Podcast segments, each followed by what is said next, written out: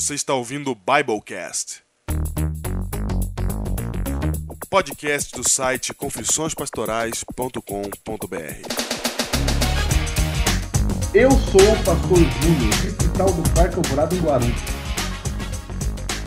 Eu sou o pastor Diego Barreto, associado da Igreja Adventista da Alvorada. Eu sou o pastor André, distrital de Iguape. E esse é o Biblecast número 26. Número 26 aí, sempre continuando firme e animados. Vamos lá! Vamos lá, Biblecast número 26. Nós queremos já começar esse Biblecast fazendo os nossos agradecimentos de praxe, né? Nosso momento de agradecimento. E eu quero agradecer a todos aqueles que aceitaram a convocação do último Biblecast. Todos aqueles que ouviram a música no fundo e sentiram seus corações tocados. Obrigado a você. Isso mesmo, obrigado, obrigado. Só pra você saber, nós estamos passando um momento de crise aqui com 23% dos votos. Crise, crise. Crise, Pessoas crise. dos sites estão arrasando com a gente. Nós não podemos Não deixar que 16 sites tirem a nossa vitória. Não podemos deixar. 23%. E, nó- e eu quero fazer um apelo. A você que não foi mencionado como um herói do Biblecast, você não foi mencionado porque a gente não te vê. Onde estão as pessoas? Eu faço um apelo para que você apareça aí no Twitter e mande uma mensagem com a hashtag Biblecast pra gente te ver. Saber que você também faz parte aí dos heróis do Biblecast. Então, lembrando, nós estamos com 23% dos votos neste momento. Neste momento quer dizer terça-feira passada, tá? Às 10 da manhã. Exatamente. Que é quando a gente gravou esse. Isso. Esse, essa abertura. Essa abertura. Gente, 23%, gente. O que que tá acontecendo? Não é possível! Não é possível! De sexta para segunda-feira, eu acho que foi que eu publiquei, foi domingo à noite. Foi domingo à noite, de sexta para domingo à noite. Foram 2.300 cliques de download. Não é possível que só 70 pessoas que ouviram esse negócio. Tem muito mais gente que ouviu. Muito mais. Cadê vocês? Vão lá e votem, por favor. Será que as pessoas entenderam que era só pros heróis do Biblecast? Será? Na verdade, todo mundo. É todo mundo. É que a gente sabe só alguns nomes. Esses nomes que a gente sabia, a gente citou. Se a gente soubesse mais nomes, saber o a gente seu. ia falar aqui. Então vamos, gente. Queremos saber o seu. Apesar de que já apareceu umas pessoas aí que eu não conhecia ainda. Mas ainda foi pouco, tem muito mais, gente. Vamos lá. Parece aí. É nem uma questão de voto apenas, é uma questão de saber mesmo quem é você, onde você está, qual o seu nome, quem é o ouvinte Biblecast. Muito bem, a mega promoção está rolando. Se você ainda não fez Tá rolando. inscrição na mega promoção, dá tempo ainda, porque você sempre terá a chance de ganhar. Basta você pegar o seu link, colocar ele em algum lugar, no Orkut, no Facebook, no, no, no sei lá o que, no High Five, no onde tiver que você pôr o, seu- o link no seu blog. Quem clicar mais no seu link vai fazer você ganhar o prêmio. São muitos prêmios, 400 reais em prêmios, não é? Você vai ganhar CD, camiseta, DVD. Nossa, é muita coisa. Livros e mais livros, bíblias. Então, não deixe de participar da mega promoção. Mande um e-mail para megapromocão, né? Sem cedilha e sem tio, arroba confissõespastorais.com.br. Aí você manda lá com o seu nome e nós iremos mandar de volta para você o link que é só seu para você espalhar ele pela internet. Deixa eu dizer para você, muita gente que ouve Biblecast, e eu tô dizendo muita gente mesmo, porque eu conheço muitas pessoas que ouvem Biblecast, não fizeram inscrição na mega promoção porque estão achando que não vão ganhar, Júnior. Ah, mas vamos ganhar sim. Sabe aquele espírito de sorteio de JA? Ah, eu nunca ganho. Certo. O pessoal tá com esse espírito de que nunca vai ganhar. Gente, a mega promoção cabe muita gente. Eu vou falar pra vocês, a resposta que a gente esperava da mega promoção era de mais gente. Mas não vê essa tanta, tanta gente assim. Então, se você não entrou ainda porque você acha que não tem chance, pelo contrário, você tem muita chance. Entra porque agora é a hora. O pessoal tá com um climinha aí de já perdi. Não é assim. Vai que dá. E eu tenho um apelo aí do. Eu tenho um apelo da promoção do Thiago Gonçalves. Tiago Gonçalves, ele disse que ele quer ganhar, mas ele queria o prêmio do outra posição. Percebeu? Ah, o Claudio Lee também. Eu acho que a gente deve deixar o povo escolher os prêmios. O campeão escolhe, o vice escolhe, entendeu? Ah, é? Legal isso é, aí, hein? Você não acha? Legal, hein? O campeão escolhe três, o vice escolhe três. Né? Para você saber os prêmios, você vai ter que ouvir lá o início do Biblecast anterior. Biblecast 25. Vou colocar no Porque post são desse. muitos. Vou colocar no É isso, coloca, post desse. coloca no post aí. Legal, legal. E aí você O, o campeão, o campeão, em primeiro escolhe lugar, tantos. escolhe o que ele quer, mais o pendrive, É, não é? isso mesmo. Não, é- é- vamos dar um jeitinho nisso. Ouvindo aí a voz de Thiago Gonçalves, que fez um apelo aí, É, deu a sugestão, não é? Nós estamos então acatando a sugestão. muito bem. Quem ganhar, leva o que quiser. Isso. E o segundo escolhe aquilo que sobrou e assim Mas, sucessivamente. mas com limite, né? O mesmo número de prêmios que ele ia levar antes, ele vai levar hoje, só que escolhendo ah, cada item. exatamente. Isso, o primeiro pode escolher. Isso. Por exemplo, ele vai ganhar uma camiseta e um CD. Ele pode falar: não, não quero CD, quero DVD. Não, não quero camiseta, quero outro livro. Então, você que sabe. Isso, é. É isso. Ok? Ok. Então, Mas, É eh, Diego, então explica de novo. Como é que faz aí? Você manda um e-mail para mega promoção. isso. Arroba confusãospastorais.com.br. E o que, que tem que escrever nesse e-mail? Põe o seu nome só. E aí a gente E manda de E volta. no texto do e-mail você escreve lá, já votei. No assunto, é. No assunto você põe já votei. Já votei. Já votei aonde? Já votei na, O no- prêmio no- Comunicando no- Jesus. Comunicando Jesus. É, exatamente. E aí, todo mundo que clicar no seu link vai ser um contador. Quem tiver mais cliques, vence. E você que não está conseguindo votar, você mande um e-mail para nós, contato arroba confissõespastorais.com.br, que nós já estamos em contato com o Prêmio Comunicando Jesus, porque recebemos já cinco reclamações de que o, o voto não foi computado, não chegou o e-mail e etc. Então você teve problemas na votação. Seis, seis, porque eu recebi uma. também. 6. Você teve problemas na votação? Você mande um e-mail para nós, contato arroba confissõespastorais.com.br e fala pra gente que nós vamos correr atrás desses votos aí, que eles não podem ficar perdidos, porque são votos do Biblecast. É, muito bem. Muito bem. Eu quero mandar um abraço aqui pro Bruno Maia. Bruno Maia, ele manda uma dica, uma dica muito interessante aí, de um pequeno grupo lá da igreja de Gopoúba. Esse pequeno grupo é online na internet, você pode participar da onde você estiver. Também na sexta-feira à noite. O nome do pequeno grupo é, você encontra ele no seguinte endereço, é pgvasonovo.blogspot.com. Você encontra aí e você pode participar online toda sexta-feira, ali por volta das 8 da noite. Você pode entrar neste pequeno grupo online. Um abraço a Bruno Maia e a todos aí do pequeno grupo o Vaso Novo. Peguei no grupo online, legal isso, hein, meu? Online, já pensou? Eu poder, hein? Pessoas, pessoas participando aí de várias partes do mundo aí. Online. Legal. Indicação do livro de hoje. O livro de hoje. Qual o livro de hoje, Pastor Diego? O livro de hoje são dois, Júnior. São dois livros. Dois livros do mesmo autor, da mesma editora.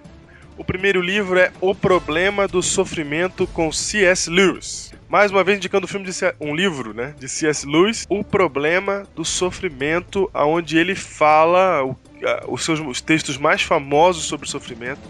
Ele tinha um discurso, na verdade, esse problema do sofrimento era pro- é um programa de rádio que o C.S. Lewis fazia no período da Segunda Guerra Mundial para acalmar os corações daqueles que sofriam né, na Inglaterra por causa da Segunda Guerra Mundial, parentes sendo perdidos, muito sofrimento.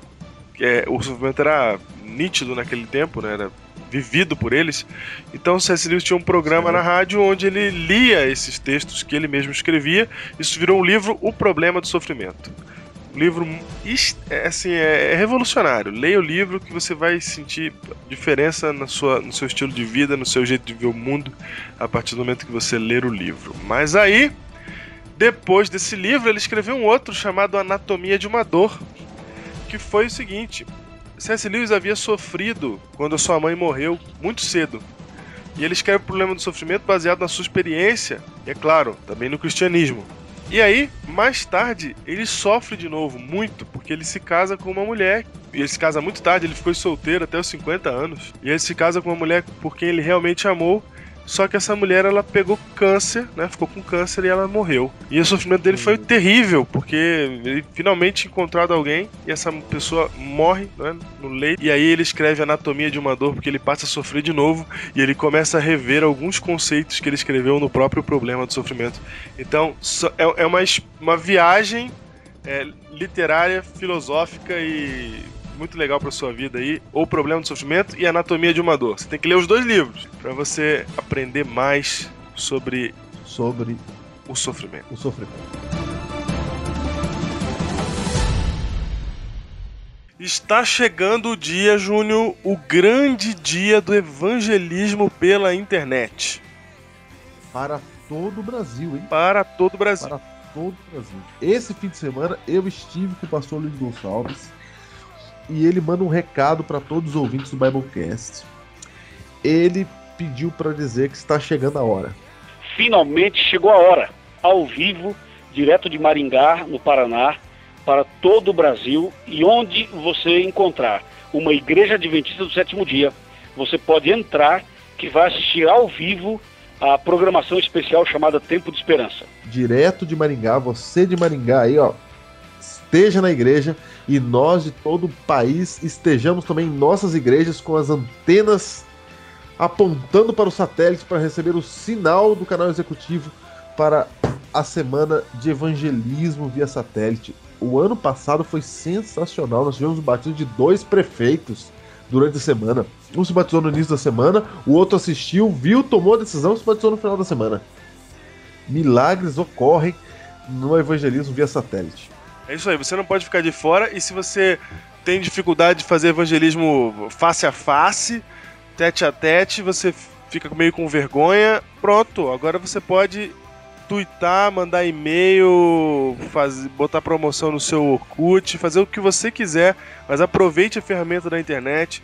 Mesmo que você esteja na faculdade, não possa ir na igreja, você tem seu smartphone aí, seu celular, manda mensagem pro pessoal com o site da onde vai estar sendo exibido a programação, porque se a pessoa não puder ir para a igreja, ela pode assistir pela internet. Então chegou a hora de nós darmos significado à nossa internet. Todo o conhecimento que você tem de internet, tudo que você sabe fazer aí na internet, chegou a hora de você colocar isso aí para funcionar para a honra e glória de Deus, pregação do evangelho.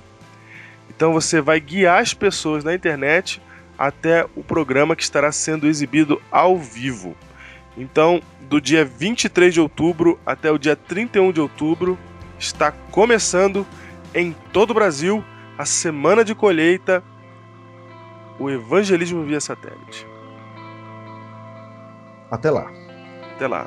E essa semana não perca no site Confissões Pastorais um recado direto do pastor Ayrton Keller para você. Ok.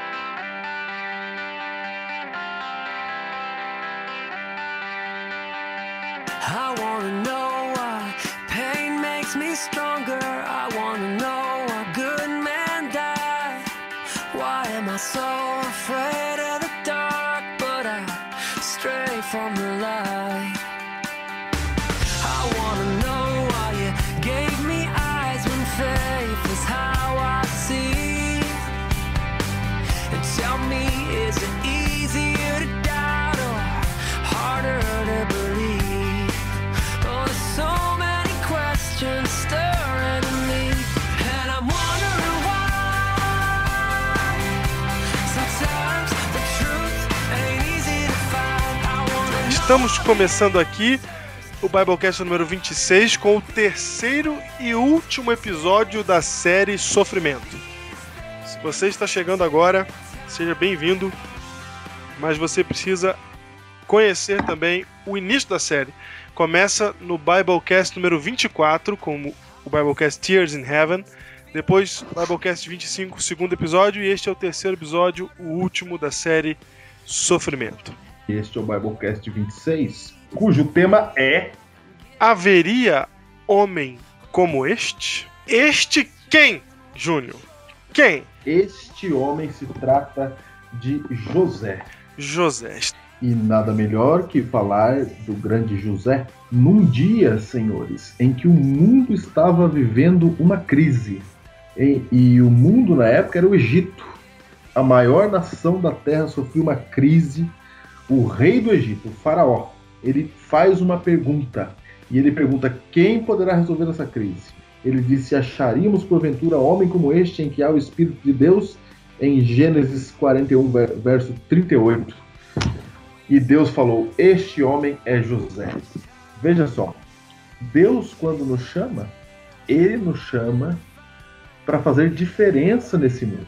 Quando Deus nos traz, né, nos chama para ser cristão, ele chama para que a gente faça, para que a gente resolva os problemas deste mundo. E um dia, a nação de, do Egito, quando enfrentava uma crise, essa nação clamou por um homem. E o homem que resolveu o problema da maior nação da terra na época era alguém que tinha sido fiel a Deus. Ô, Júnior, Mas para ele chegar nesse momento, nessa condição de fidelidade, de poder resolver tudo isso, ele passou por muito sofrimento. Ô, Júnior, é engraçado que você está falando aí sobre Deus chamar, né? Mas hoje em dia tem muito adventista por aí que acha que outros adventistas não devem se envolver com ações é, de governo, né? Se meter com política, né? Se meter em, em fazer parte de algum governo, né? E no entanto, na história bíblica nós temos exatamente uma situação em que um homem de Deus precisa fazer parte de um governo. Não precisou. E tem mais casos na Bíblia. Você tem o caso de Daniel, você tem o caso de Esther, pessoas que precisaram fazer parte do governo. Né, para trazer bênçãos para o povo. Na verdade, governo sempre há que existir governo, né? Uhum. O que nós somos contra não é governo, nós somos contra a, ao- a erros cometidos no governo. A corrupção, por exemplo. Mas o governo tem que existir e Deus coloca os seus nos governos também. Como a gente mencionou na véspera, da, no, dia 1 de outubro, né, no Biblecast 1 de outubro, o texto de Mensagem aos Jovens, página 32, que diz que o jovem ele deve se preparar para ocupar cargos elevados da nação para ajudar a preparar as leis para nós. Então, nós somos chamados não para você ficar na igreja lá quietinho. Deus não chamou você para você parar de ir no cinema. Deus não chamou você para você parar de fazer isso, para você parar de fazer aquilo. Deus chamou você para você ser grande, para você ser a diferença na nação que você vive. E no caso aqui, José não fez a diferença na nação em que ele vivia, ele fez a diferença na maior nação da terra na época. É para isso que Deus nos chama. É, quando você pensa numa questão de governar ou ser líder de algo, é, a pessoa tem que ter um preparo, né? Em preparo em alguns aspectos, como por exemplo, hoje quando você fala nesse aspecto de liderança, de, de, de qualquer tipo de pessoa com sucesso em determinada área ou qualquer uma delas que seja, ela tem que ser, tem que ser ter foco, tem que ser determinada, tem que ser perseverante, ela tem que ter é, uma, uma palavra muito da moda né, na, na área da psicologia, que é tem que ser resiliente. Então, há vários aspectos importantes, mas um dos aspectos que a Bíblia men- menciona como mais importante é a questão de dependência de Deus. E aí eu acho muito interessante no texto bíblico é que o que foi colocado pelo governador da época, né, o, vamos dizer assim, o presidente da época, daquela nação, o faraó, é que homem como este em quem há o Espírito de Deus. Então ele não falou assim, um bom economista, um bom é, pessoa de relacionamento público, não, não, não usou nenhum tipo de que tem foco, que seja resiliente, que seja perseverante, que seja nada disso. Ele tem o Espírito de Deus. Então, José, ele era um homem totalmente diferenciado, não porque ele era inteligente, porque ele sabia outros idiomas, porque ele tinha uma visão administrativa, porque ele tinha uma graduação numa faculdade é, de administração ou aquilo que se valha. Não é isso. Na realidade, ele tinha o Espírito de Deus. Isso todos nós deveríamos ter. Agora, como é que o Espírito de Deus foi cristalizado ou consolidado na vida de José? É isso que nós vamos ver neste Biblecast.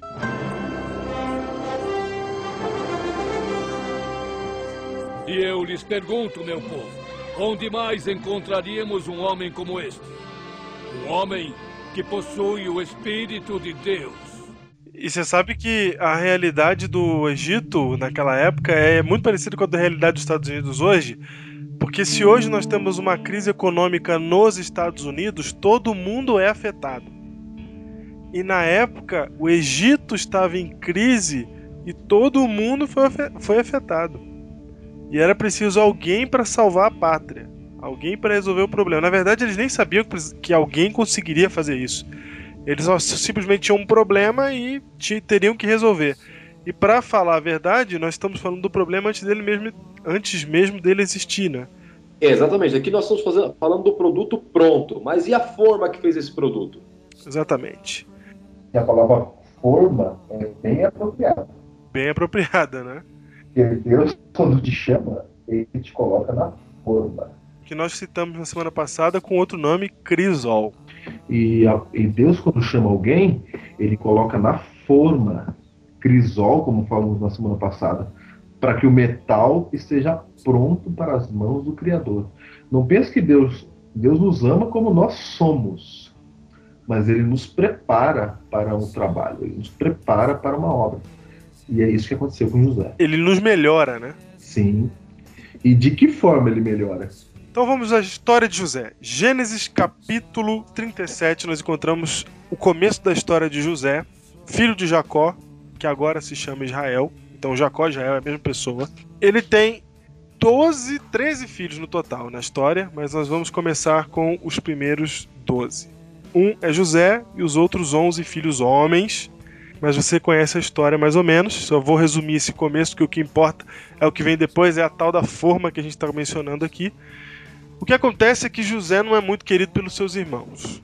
José é aquela, aquele irmão que o pessoal não gosta muito, não vai muito com a cara dele. Ele não chega a ser a ovelha negra, mas é, os outros 11 irmãos, se fizessem uma votação, votariam para se livrar desse irmão. E não é isso que acontece. Um dia Jacó pede para José ir ver os seus irmãos, como é que eles estavam no trabalho, etc e tal, para buscar notícia deles. E ao longe, quando os irmãos veem José, eles se cutucam, né? Opa, Ele se o quê? se cutucam, cutucam. Sabe? Dá uma cotoveladinha no outro assim, olha lá, ó quem vem lá, ó quem vem lá longe. O que que eles fazem? Cutucam. José, que, apareceu no horizonte. Lá está o Josézinho, os irmãos começam a maquinar contra José. Chegou a hora de se livrar do Chatonildo, eles pensaram. E aí, eles pegaram e fizeram plano número um. Foi matar José, se livrar de José, né? Mas aí o mais velho deles, que foi o Rubem, certo? Certo? Certo. Rubem. Ele falou: não façam isso, por favor, porque pegaram ele, jogaram ele no poço para decidir como que ele ia morrer. Vejam que história dramática. Agora eu come- quero que você comece a se imaginar no lugar de José. Uma coisa é os seus irmãos não gostarem de você. Outra, totalmente diferente, é quando eles tentam te matar. Já parou pra pensar assim? Porque tem gente, é engraçado isso aí, ó. Tem gente que tem a síndrome da pequenez. Tudo é com eles. Ele não presta, ele não serve pra nada. É, é bem aquele, aquele- lembra? Uma vez eu falei daquele desenho, né? Do ó céus, ó vida, né? Ah. Aquele negócio. Tem gente que é assim. Tudo acontece com ele.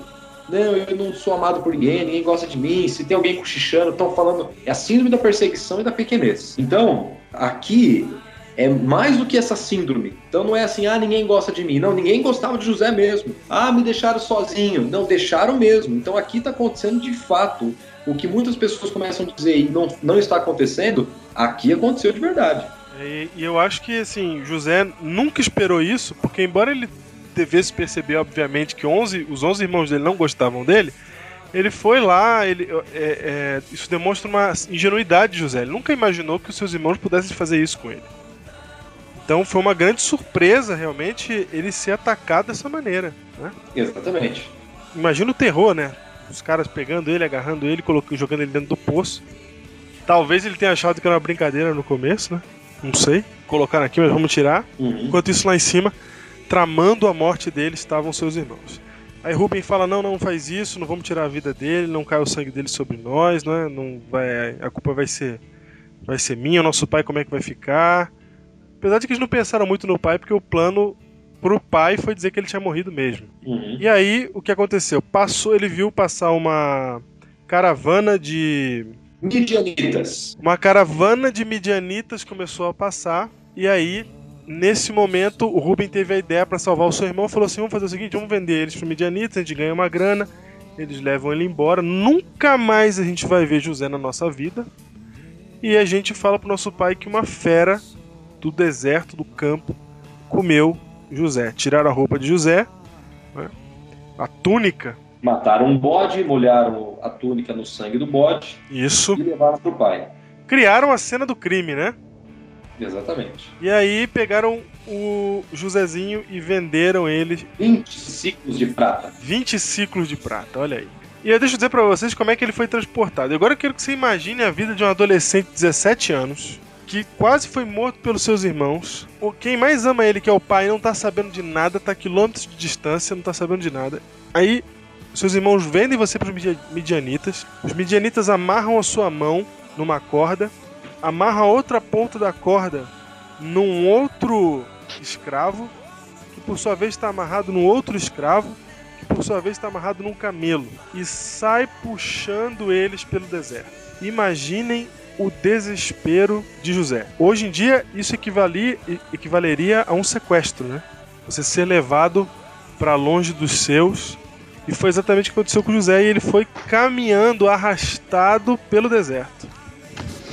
Agora, Diego, imagina você nessa situação, longe de casa, indo para um lugar que ninguém te conhece. Você vai querer ficar fiel a Deus ainda? Longe de todo mundo. Não tem nenhum ancião de igreja, não tem pastor, não tem ninguém para falar para você Não ficar fiel. tem lição da E você- escola sabatina para Não ler. tem nada.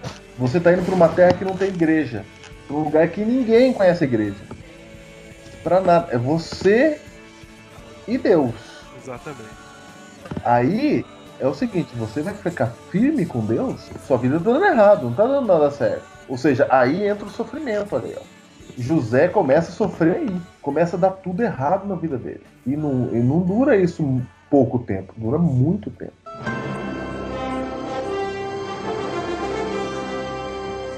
E eu lhes pergunto, meu povo, onde mais encontraríamos um homem como este?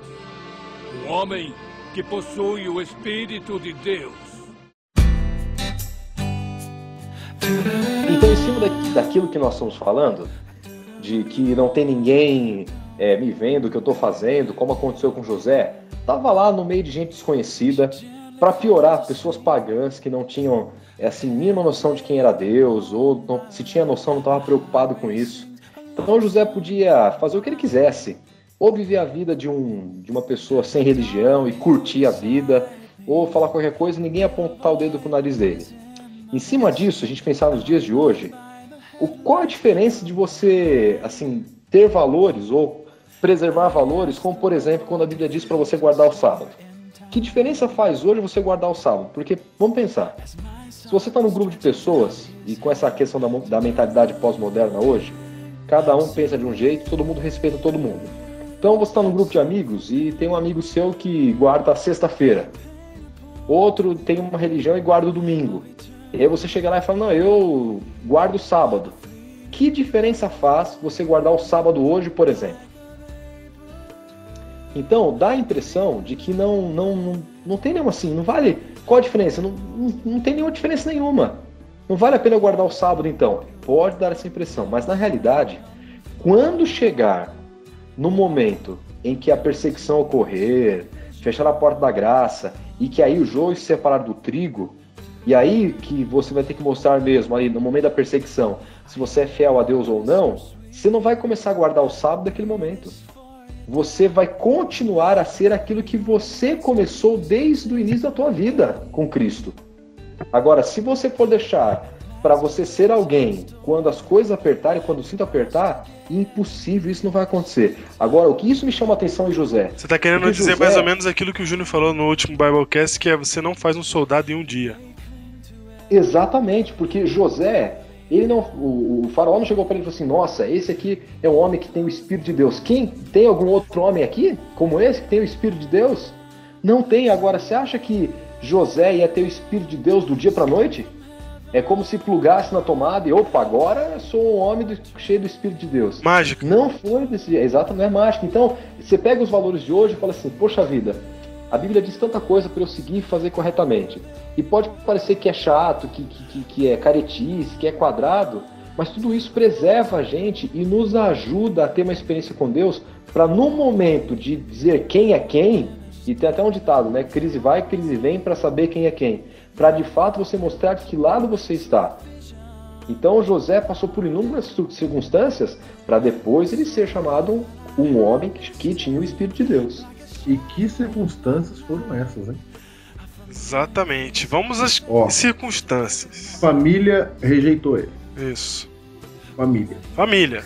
Aí ele é vendido para um lugar que ninguém sabe, ninguém, ninguém o conhece. Aí ele vai trabalhar na casa um camarada. Não, calma aí. Calma aí. Porque quando ele chega no Egito, Júnior, desculpa te cortar, mas quando ele chega no Egito, ele não vai já direto pra casa do camarada. Ele vai ser posto na praça pra galera escolher qual escravo vai comprar. Aí ele olha de um lado e do outro, tá todo mundo falando uma língua diferente da dele. Ele não tem, ele não tá perto de ninguém que ele conhece. Ele não tem amigos. Não tem celular, não tem internet. Não tem nada, nenhum, tem nada, né? nenhum vínculo e ele não pode nem voltar pra casa porque lá os irmãos dele, se ele voltar, vão matar ele. Aí ele tá ali nessa situação, não fala a língua dos caras, não tá entendendo o que estão falando, não tá podendo se comunicar. Aí colocam ele lá em cima lá daquele palco pra escolher o- os escravos. Aí um cara vem e compra ele. Essa é a circunstância. Não é, é, exatamente, ele não, ele não arranjou um trabalho. É, não- ele não deu currículo. Tá. É, eu dei a entender que ele arranjou um trabalho, né? Não, não arranjou um trabalho. Ele foi vendido mesmo. Ele foi Um escravo. Exatamente. Aí o cara que compra ele, que é o tal do Potifar, que é o chefe da segurança de Faraó, é o é o agente Smith da de Faraó, né? Ele é o chefe do, do serviço secreto do Egito. Sim. Ele que cuida da segurança de Faraó e ele tem um uma quando fala a casa de Potifar, as pessoas pensam que José foi trabalhar só na casa dele, mas quando fala a casa de Potifar, se refere a um condomínio de casas que estava sobre é, o, é a família de Potifar, não é? Não é só a casa dele, é a casa da família dele. Ali mora um monte de gente. É tipo, Uhum. é tipo um sítio. Não é, não é isso, não é um sítio, né? Mas só pra você entender, é um condomínio é melhor. Ele é chefe de um clã. É isso que você tá. Isso, exatamente. Ele é chefe de um clã e aí ele vai ali trabalhar para aquele, para esse homem dentro desse clã. Olha só, e José trabalha bem. E sabe por que, que José trabalha bem?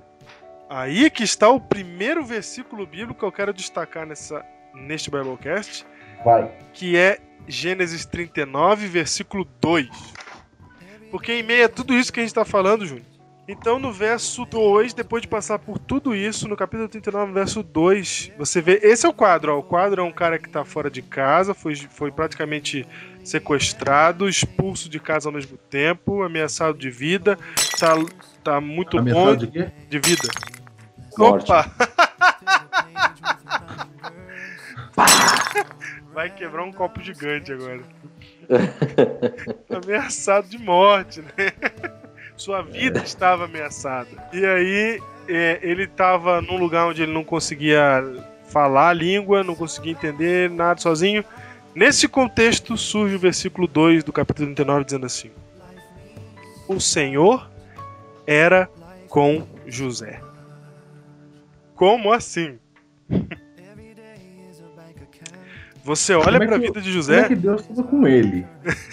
você olha para a vida de José e você entende que Deus está com ele, Júnior? Não, vamos mais pra ver se Deus estava com ele mesmo. Fica claro quando você olha para a vida de José com tudo isso acontecendo que Deus está com ele? Não, e tudo isso não é só isso que aconteceu.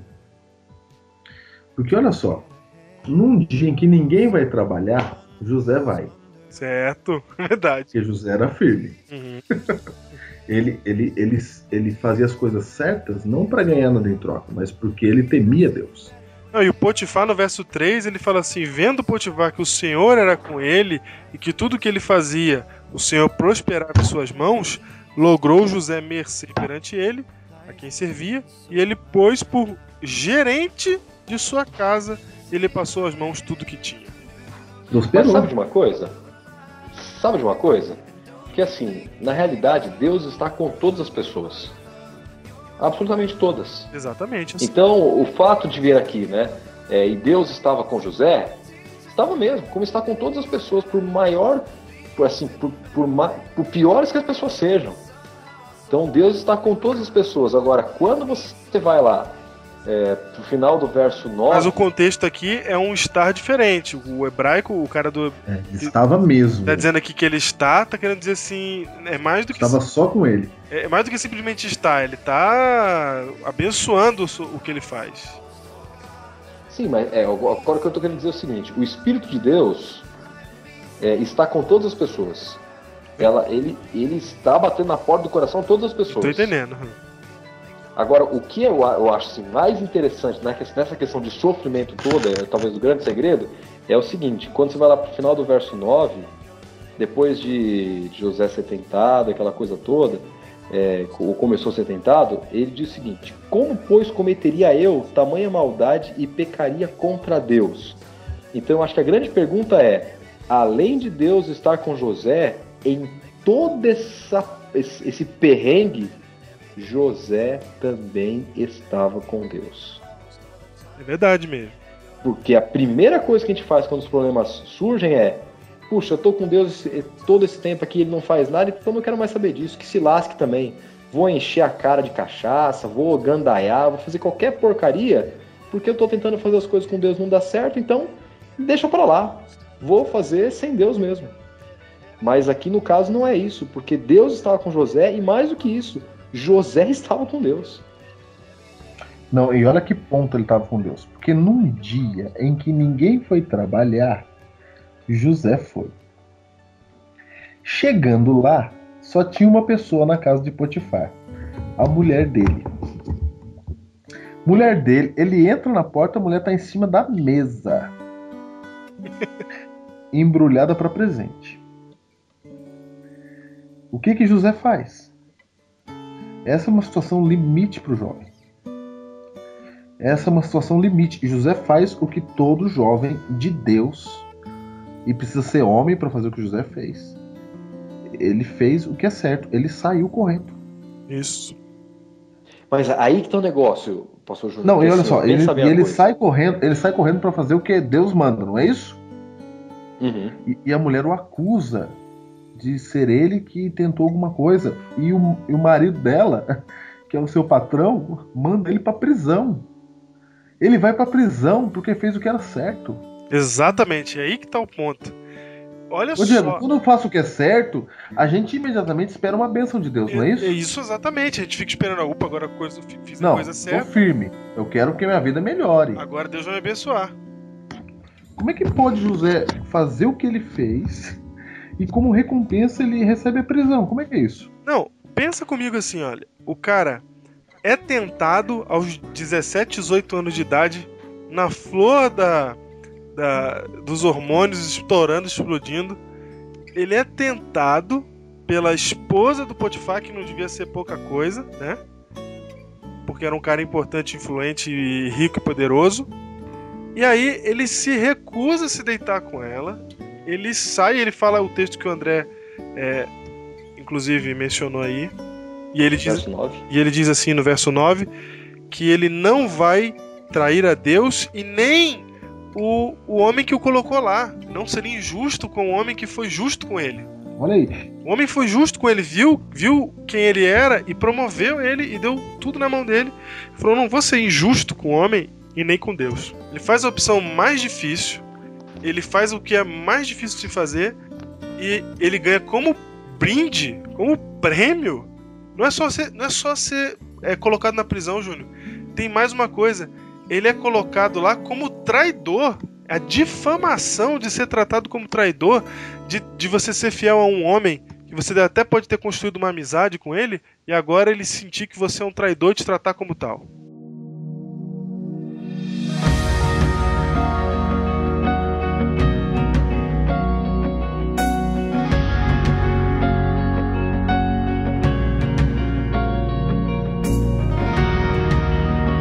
Sure by now, God, you would have reached down and wiped our tears away, stepped in and saved the day. But once again, I say amen, and it's still raining. Eu só queria abrir um parênteses nessa história aí, porque tem essa- esse ato tem a ver com uma questão é, sobre a sexualidade, né? Que é um problema sério para os jovens, tanto os que não são cristãos, para aqueles que são cristãos, os que não são da igreja, e aqueles que são da igreja. Porque, assim, José tinha a faca e o queijo na mão. E Ele ninguém ia ficar sabendo, isso? ninguém ia ficar sabendo. Ex- exatamente. Ele poderia fazer isso até como ato de rebeldia para com Deus. Porque é assim que nós agimos. Quando a gente faz tudo certinho e Deus não faz nada conosco, nós nos rebelamos contra Deus. E há inúmeros exemplos disso na Bíblia. Parece que o povo fazia as coisas e esperava uma resposta de Deus do jeito que eles gostariam que fosse, no momento que eles gostariam que fosse, e não acontecia, eles automaticamente se rebelavam contra Deus. Ah, Senhor, desse o Senhor não vai fazer? Então, beleza, também não quero mais saber do Senhor. E agora vai ser do jeito que eu quero. Então, José poderia é, passar uma noitada com a mulher de Potifar e ainda justificar assim: Poxa, Senhor, eu tentei ser fiel a ti, fazer tudo, mas o Senhor não foi fácil comigo, o Senhor me abandonou. Como é que eu poderia ter poder para vencer o pecado se o Senhor me abandonou? Então, hoje, nós vemos os nossos jovens vendendo a sua virgindade por qualquer balela, Vende, criando problemas emocionais seríssimos. E quando vendem isso, vendem a sua vida também espiritual com Deus. E eu Ou sempre seja, costumo dizer Eles, e José tinha desculpa para fazer isso, né? Exatamente, é. Então eu sempre costumo dizer o seguinte, que essa questão de experiência sexual é como se fosse duas folhas de papel que você pegasse, juntasse uma na outra e, e e molhasse. E depois tentasse desgrudar uma da outra. Nunca elas vão sair intactas. Sempre vai ficar um pedaço de uma na outra. E a vida sexual é desse jeito. Por isso que Deus separou isso por casamento, para se tornar uma só carne. Mas infelizmente os jovens estão brincando com isso, dizendo que a carne é fraca, e aí às vezes colocando a culpa no próprio Deus. Não, Senhor, o Senhor me abandonou nesse momento tão difícil que o Senhor devia estar junto comigo, o Senhor me deixou para lá e eu acabei caindo. Então o José é um exemplo clássico que isso é conversa para boi dormir. Não existe isso. É possível ser fiel a Deus em qualquer circunstância, porque José estava abandonado, não tinha igreja para ir, como nós já falamos, não tinha amigo para se aconselhar, para bater um papo, para orar junto com ele, mas na realidade ele continuou se- sendo fiel a Deus e falou: Olha, eu sei o que é certo. Porque Deus coloca, não é, pastores, na mente da gente o que é certo e o que é errado. E nós vamos à sabe. igreja, não é? Estudamos a Bíblia, temos a lição da escola sabatina e tantos outros materiais, nós sabemos o que é certo e o que é errado. Só que a gente tem que ser como José, sair do aspecto de, de apenas intelectualidade para ação. Isso está errado, isso não, não convém de Deus ou não vem de Deus, eu não vou fazer e ponto final. Se tiver que sair correndo, sai correndo. E foi o que José fez. E olha só, isso que a gente tá vendo aqui não é garantia de que vai dar tudo certo na sua vida. Não, Para José não deu. não deu. Exatamente. Logo em seguida, o texto bíblico fala que a mulher falou pro, pro, pro Potifar, e Potifar lhe acendeu a ira. No verso, no verso 19, no verso 20, olha o que acontece. E o senhor de José o tomou e o lançou no cárcere no lugar onde os presos do rei estavam encarcerados. Ali ficou ele na prisão. E o verso 21 é o segundo destaque desse Biblecast. Capítulo 39, verso 21. O Senhor, porém, era com José. Na prisão. Ah, De tá novo. É assim, ó. Ah, eu não quero esse Deus, não. Ah, vou falar pra Vem uma paulada e o Senhor era com José. Toma outra na cara e o Senhor era com José. E você fica, como assim? Então, olha só, e ele fica preso, ele fica largado lá, o Diego e André. Ele fica jogado numa prisão, jogado. Eu não sei quanto tempo ele fica lá, até que ele interpreta o sonho do copeiro-chefe, do padeiro-chefe. Ele interpreta e nasce uma esperança no coração dele. Porque os cara, o cara saiu de lá e ele falou assim: não, agora o cara vai me tirar daqui. Agora o cara vai ser grato, porque eu ajudei o cara. Aham, O cara simplesmente esquece dele. esquece dele. Não, Esquece. Esque- Esquece, ó, você- quando você sair daqui, por favor, você lembra de mim, tá? Que eu tô aqui injustamente e tal. Não, ele achou que ia vir alguém tirar ele ali no outro dia. Uhum. Passou dois anos. Esquecido depois que interpretou o sonho do copeiro. Peraí que a gente pulou uma parte importante, que é o fato de que quando esse chegou o copeiro e o padeiro lá, ele já era o gerente da cadeia. Ah, não. Aonde, aonde o Zé punha a mão, eu vou falar pra você, viu? Ele era o gerente da cadeia. Só que eu fico pensando, que vantagem tem, Júnior, em ser gerente. gerente da cadeia? Acho que o, Mas é, mas é gerente. Mas é gerente, né? Eu acho que o José chegava e falava assim, gente, contagem dos presos. Aí saía todo mundo da cela, ele contava, depois ele fechava todo mundo na cela. Depois ele mesmo entrava na cela dele e fechava, ficava com a chave, né? Ele que administrava tudo ali e, e- e confiava-se nele, né? Porque, segundo a Bíblia, era nítido que o Senhor estava com ele. Mas nítido nesse sentido, no sentido de que o que ele estava fazendo ele fazia bem. Mas você olhava para a vida de José, eu acho que o próprio José olhando para a sua vida, ele não, você não enxerga que Deus está com ele porque não tem bênçãos aparentes. Me desculpa, não tem bênçãos aparentes. A vida dele dos 17 anos até os 30 que seja, tô chutando aqui, é, é uma vida de desgraça. Não tem bênção. Você não tá vendo bênção. Porque mesmo que ele seja gerente de Potifar, ele é escravo. Ele é gerente da, da cadeia, mas ele tá preso na cadeia. Não, cadê a bênção? Cadê a bênção, né? A- a- dos 17 anos e, e Aos 30. aos 30. E pensa assim, é, ele era um cara sonhador com 17 anos. Né? Aos 17 anos a gente quer abraçar o mundo, né? Aos 17 anos a gente quer ser o. O que der pra ser, o que o mundo tem pra nos oferecer, o que der pra viver, é o que a gente quer, é o que a gente sonha, é o que a gente busca. E pá, dos 17 aos 30, só tristeza na vida de José. E Deus estava com ele. Olha que bom, hein? Ô Júnior, tem gente que sofre dois anos e acha que é o fim do mundo, né? Não precisa ser dois anos. Tem gente que sofre tá sofrendo três meses e acha que. É, não, não é que acha, tem certeza que é o fim do mundo. Tem E gente. reclama de Deus. E... A vida não presta mais, sabe? Gente falando que eu odeio minha vida, não presta mais minha vida. Sim, é. Viveu é, 23 anos tudo numa boa. Aí passa um ano infernal, começa a odiar a vida, minha vida não presta, não serviu pra nada, nunca tive felicidade. O Josézinho dos 17, da sua juventude, dos 17 até os 30, viveu assim. O que acontece agora, Júnior? O que acontece agora, pastor André? Agora, depois de toda essa miséria, acontece um sonho miserável. E eu vou dizer Pra pra você, Faraó. você pode usar a expressão assim, ó. Aí Deus se lembrou de José. Não, porque a Bíblia toda tá dizendo que ele tava com José o tempo todo. Exatamente. Exatamente. Deus nunca esqueceu de José. Nunca esqueceu. Tava, você tava no plano. Tudo isso era o plano de Deus. Ou seja, a gente não sabe o que, que Deus planeja. Né? A gente não tem noção. Verdadeira fé não é crer que vai acontecer coisa boa. Verdadeira fé é quando você não precisa mais de evidência. Fé verdadeira é quando você sabe que Deus está no comando da sua vida. E você sabe. Mesmo que não pronto seja aparente. Mesmo que não seja aparente. Porque se você olhar para a vida de José, não tem aparência nenhuma de presença de Deus. Até porque, gente, você ter fé numa coisa que você tem evidências não é fé, é lógica, raciocínio É. lógico.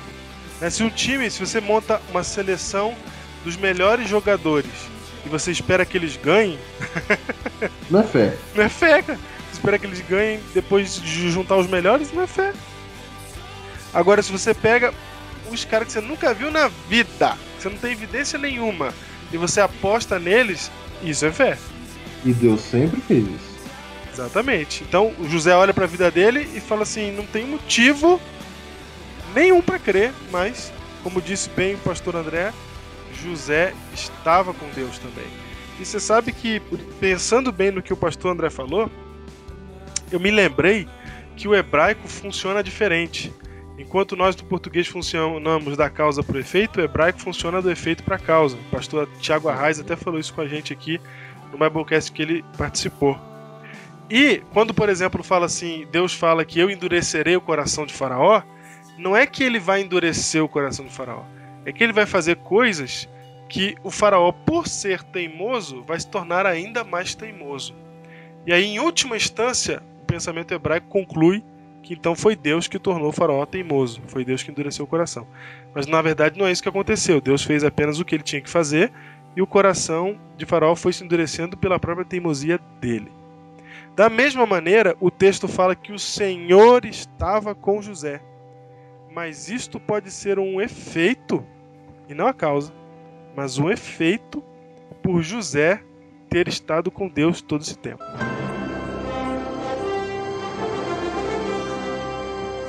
E eu lhes pergunto, meu povo, onde mais encontraríamos um homem como este? Um homem que possui o Espírito de Deus. É, as nossas orações, às vezes elas são meio estranhas, né? A gente só pede, Senhor, faça sua vontade na minha vida, né? Até uma oração bonita, né? Parece que a gente é, é todo cheio de fazer média com Deus, né? Ô oh, Senhor, faz sua vontade na minha vida, eu quero ser um servo seu e tal. E, e, e eu, eu costumo dizer o seguinte: cuidado com o que você pede para Deus, porque Deus te leva a sério. De repente você fala assim: Ô oh, Senhor, faz da minha vida a tua vontade. Deus pergunta assim: Você tem certeza? Dá uma Deus olhada começa no a te moldar. com José. Ele Oi? te coloca na forma. Deus te coloca na forma. Por Exatamente. exemplo, se você Não vai tem mágica. Deus e alguma coisa começa a dar errado, também não é Satanás também. Você fala, ah, o, o demônio te atenta. Não tem nem negócio de demônio às vezes, não. Às vezes é Deus mesmo te arrumando. Ele quer mostrar pra você alguma coisa, como a gente viu no Biblecast anterior. Deus ele quer mostrar pra você o que, que você tem que mudar. Desse jeito não tá funcionando, ele tem que te moldar. Uhum. É isso. Então, se você, se- eu, eu creio que a nossa, eu creio que a, a nossas, as nossas orações, elas deveriam ter um aspecto ampliado. Não só assim, Senhor, faz sua vontade na minha vida, mas ah, um pouco mais do que isso, Senhor, me ajuda a aceitar a sua vontade na minha vida, para que eu não perca a fé quando a sua vontade for estabelecida na minha vida, para que isso aumente a minha fé, que eu continue sendo e que eu cresça quando a sua vontade for estabelecida na minha vida. Então a gente tem que pensar em orar um pouquinho mais dessa forma, penso eu. Não, porque isso aqui é difícil, hein? É difícil. É, não é simples, não é simples não. Mas deixa eu dizer uma coisa, é, é, todos nós temos uma história de vida, né? Eu também tenho a história do meu ministério, como, como vocês têm a história do ministério de vocês. Muita coisa boa aconteceu e muita coisa também que não foi legal também aconteceu. E quando essas coisas boas aconteciam, a gente falava assim, puxa, olha só como eu sou um servo de Deus, Deus tem abençoado meu ministério e tudo. Quando de repente as coisas aconteciam e não era o plano dele, e, quer dizer, que é, parecia que era diferente, né? E eu falava, puxa vida, e agora? Mas aí a gente continua firme com Deus e Deus começa a mostrar como aquilo era muito melhor do que a gente imaginava que era. Por exemplo, eu morava no interior, tranquilo, uma cidade sossegada, fui transferido para São Paulo, para morar ali no Capão Redondo, que é, é, realidade de cidade grande, e trânsito, e poluição, essa coisa caótica que é São Paulo. Dava a impressão que era uma coisa ruim. Puxa vida, vou ir pra, vou ir para São Paulo, como é que vai ser? Mas foi a maior bênção que Deus estava me dando. Então, é, às vezes nós passamos. E não foi fácil vir para São Paulo, se adaptar em São Paulo, já estava adaptado no interior. E aí Deus ajudou. Então, isso acontece na vida da gente. Mas é Deus, depois, é que nós conseguimos enxergar a mão de Deus depois. É mais ou menos assim: a gente assiste filme, né? Televisão. Na televisão é muito engraçado, porque não tem todo o processo acontecendo, né? Em duas horas acontece inúmeras coisas num filme. Uma, uma criança nasce, ela vira adolescente, vira adulta, casa, vira velha e morre num filme só de duas horas. Então a gente está acostumado a ver o final feliz bem rapidamente. Mas não é isso que acontece. Não, na A história coisa- de José demorou 17 a 30 anos. Exatamente. Então é uma coisa ver. assim, ela vai dia após dia, 24 horas cada dia. Então aquilo vai acontecendo, vai acontecendo, vai acontecendo e a gente não, não quer mais passar por aquilo para acontecer. Nós já queremos o resultado final. A gente entra na faculdade hoje querendo pegar o canudo no final dos quatro anos sem que os quatro anos passem. E você vê muita gente aí comprando né, diploma, essa coisa toda, porque não quer passar, pagar o preço do negócio. Então, quando a gente ora a Deus, Senhor, faça sua vontade na minha vida, a gente está dizendo assim, Senhor, eu estou disposto a pagar o preço para ser um filho segundo o teu coração. Porque todo mundo quer ser um homem ou uma mulher segundo o coração de Deus. Mas pagar o preço ninguém quer. Então, eh, nós vimos orar assim, Senhor, e aí Deus vai perguntar para a gente assim: você está afim mesmo? Tem certeza disso aí? Porque dá uma olhada para a vida de José. Você acha que foi fácil para ele? Ele se tornou quem foi, né? Mas se você quer, eu vou te usar. Então, é, agora, como, como o pastor Júnior falou assim, não é uma coisa fácil mesmo, não, porque a gente quer o mínimo de. de, de, de é o minimax, né?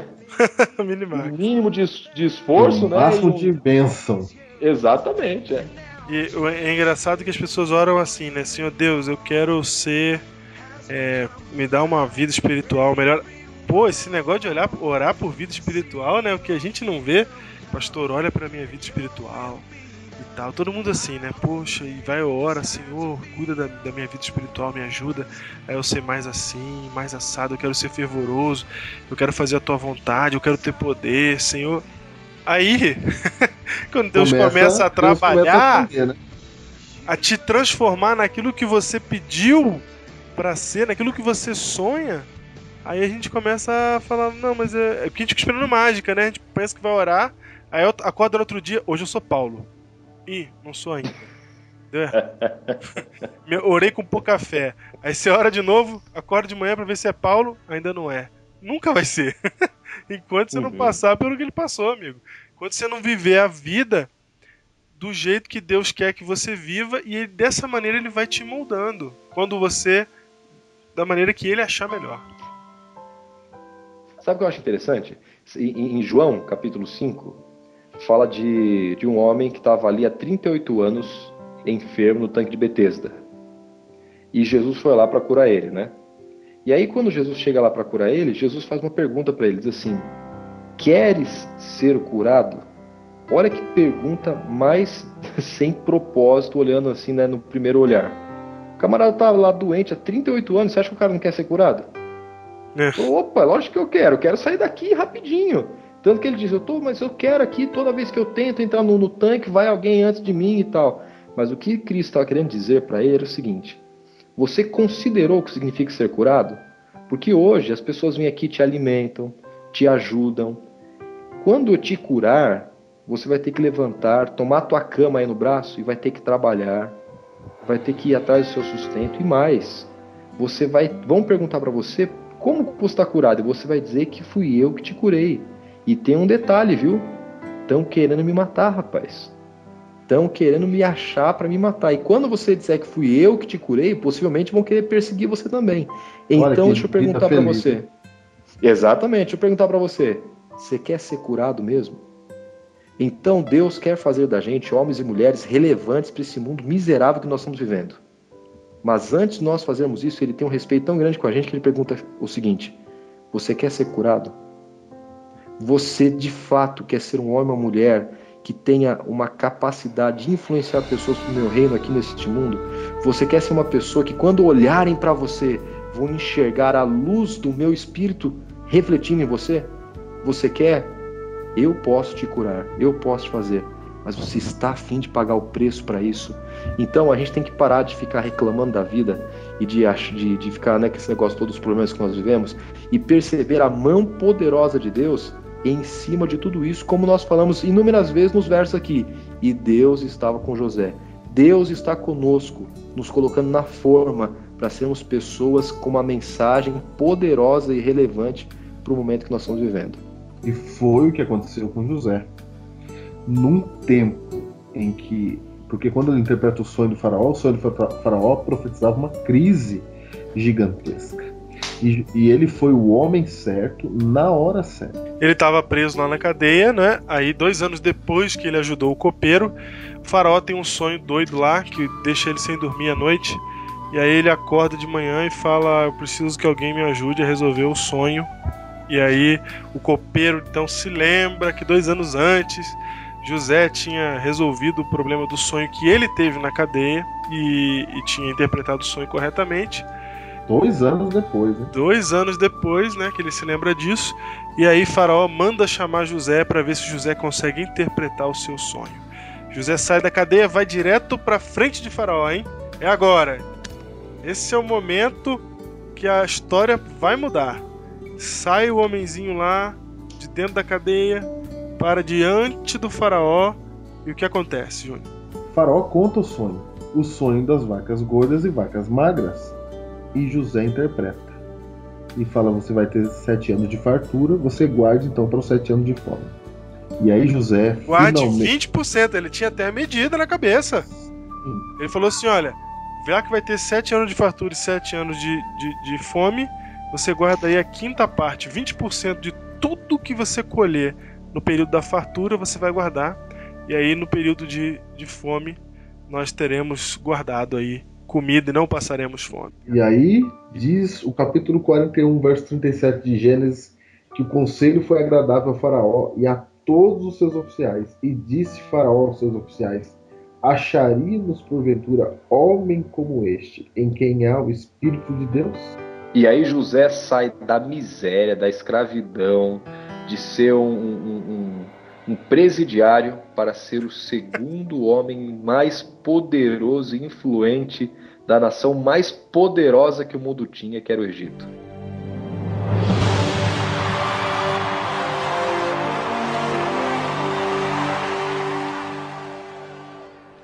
Através desse homem viu o futuro do Egito. E através dos seus atos prosperaremos.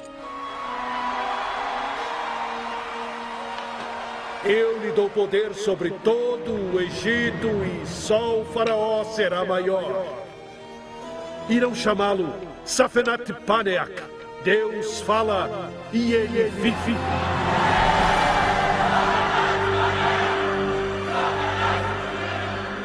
Aí você pensa assim, você acha que o Obama é o cara? o Obama tem doutorado, o Obama estudou. Agora você pega um cara como José e põe ele como o segundo mais importante da, da maior nação do mundo. É o mesmo que você pegar uma pessoa que veio do interior do país, pode ser do estado de São Paulo, qualquer interior do país aí, Caipira como eu. um caipira, um pé vermelho, pega ele, você não dá estudo nenhum pra ele, porque José não teve estudo, aos 17 ele foi levado como escravo. Você pega ele nessa situação e de repente você vai ver ele como secretário de Estado dos Estados Unidos. Aliás, secretário de Estado não é mais do que isso, né? Não, não, exatamente. Ele era o vice-presidente. É, porque vice-presidente, porque o, o, o rei, o faraó fala assim: olha, a única diferença entre mim e ti é que eu vou estar sentado no trono. Porque ninguém levanta uma mão ou um pé no Egito sem a tua ordem. No Brasil Então, seria chefe da Casa Civil, né? Mas a comparação não fica boa. Não fica Não, não fica boa, não, não. Esses. Vamos ver se na próxima eleição vai ficar boa, É. né? Mas É, enquanto exato. essa aqui ainda não tá. Mas enfim. deixa, eu, deixa eu só colocar uma coisa aqui. Vamos, vamos pensar uma coisa. O que José ia ter que administrar? Que momento que era esse? Que José tinha que administrar? Futura crise. De crise. Uhum. Você acha que José entendia de crise? Opa! Meu amigo, Ah, olha o aí. camarada Dos 17 ficou aos 17 anos, meu amigo, em crise. Você Crise. acha que ele não sabe administrar a crise? E tem mais uma coisa, o, o André. Agora é aquele momento de revelarmos o passado que obscurecemos de José. Vamos voltar lá no capítulo 37 37. e ver quem José era quando ele tinha 17 anos e sonhou que seria o governante sobre seus irmãos. Veja só o que diz o texto bíblico, leia lá Gênesis 37, vers, versículo 2 em diante. Esta é a história de Jacó. Tendo José 17 anos, apacentava os rebanhos com seus irmãos, sendo ainda jovem, acompanhava os filhos de Bila e os filhos de Zilpa, mulheres de seu pai, e trazia más notícias deles a seu pai.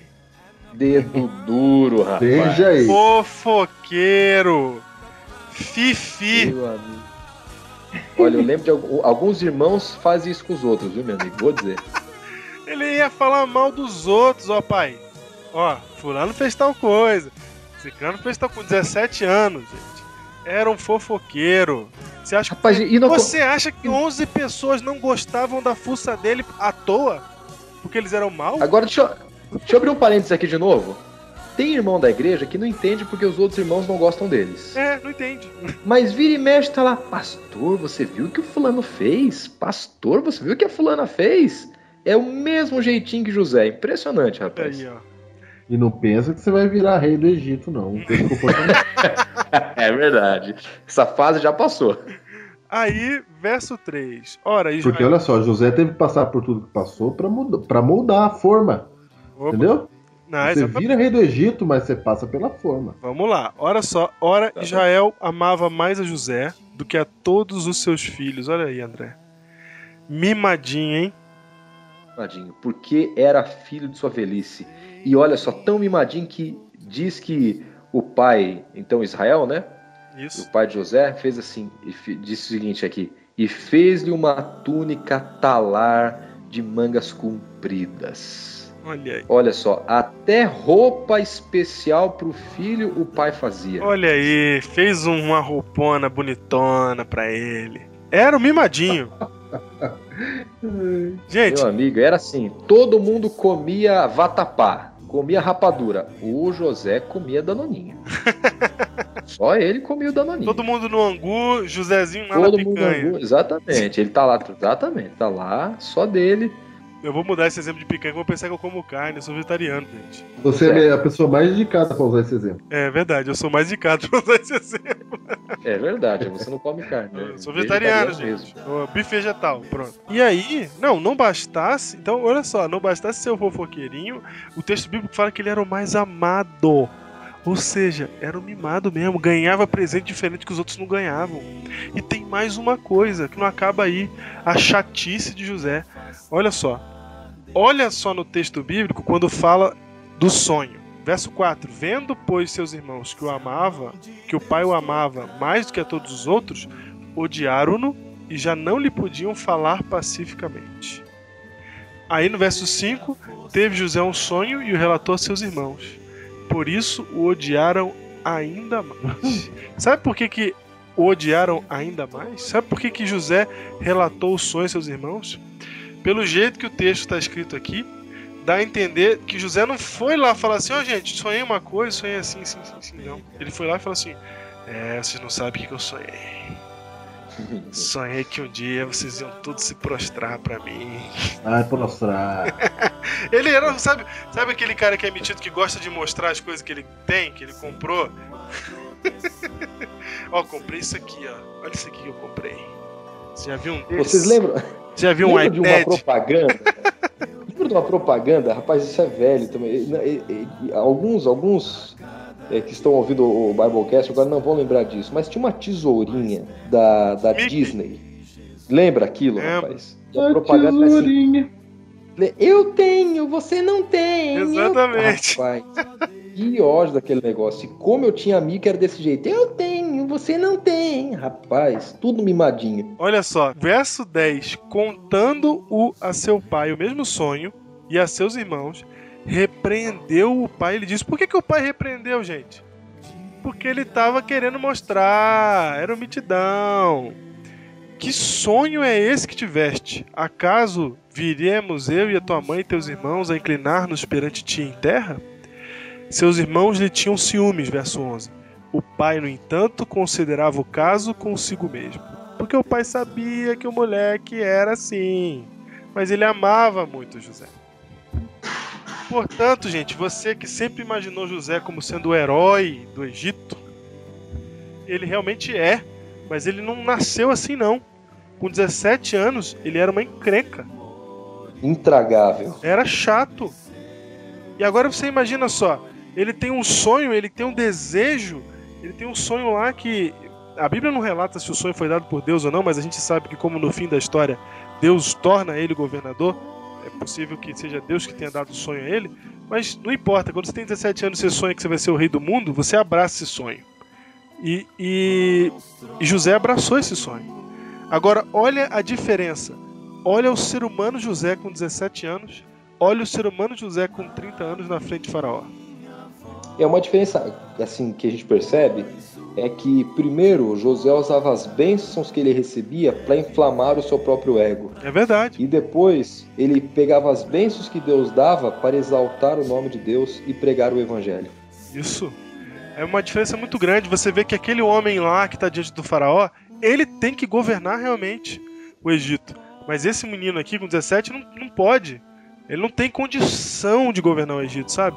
Então às vezes Deus está prometendo para ele, ó, eu vou te dar o reino, mas ele não está prometendo que vai ser com um piscar de olhos, um estalar de dedos, com mágica que vem do céu, amanhã, ou então fica, fica esperto aí, quando você fizer 30 anos eu vou te colocar lá do nada.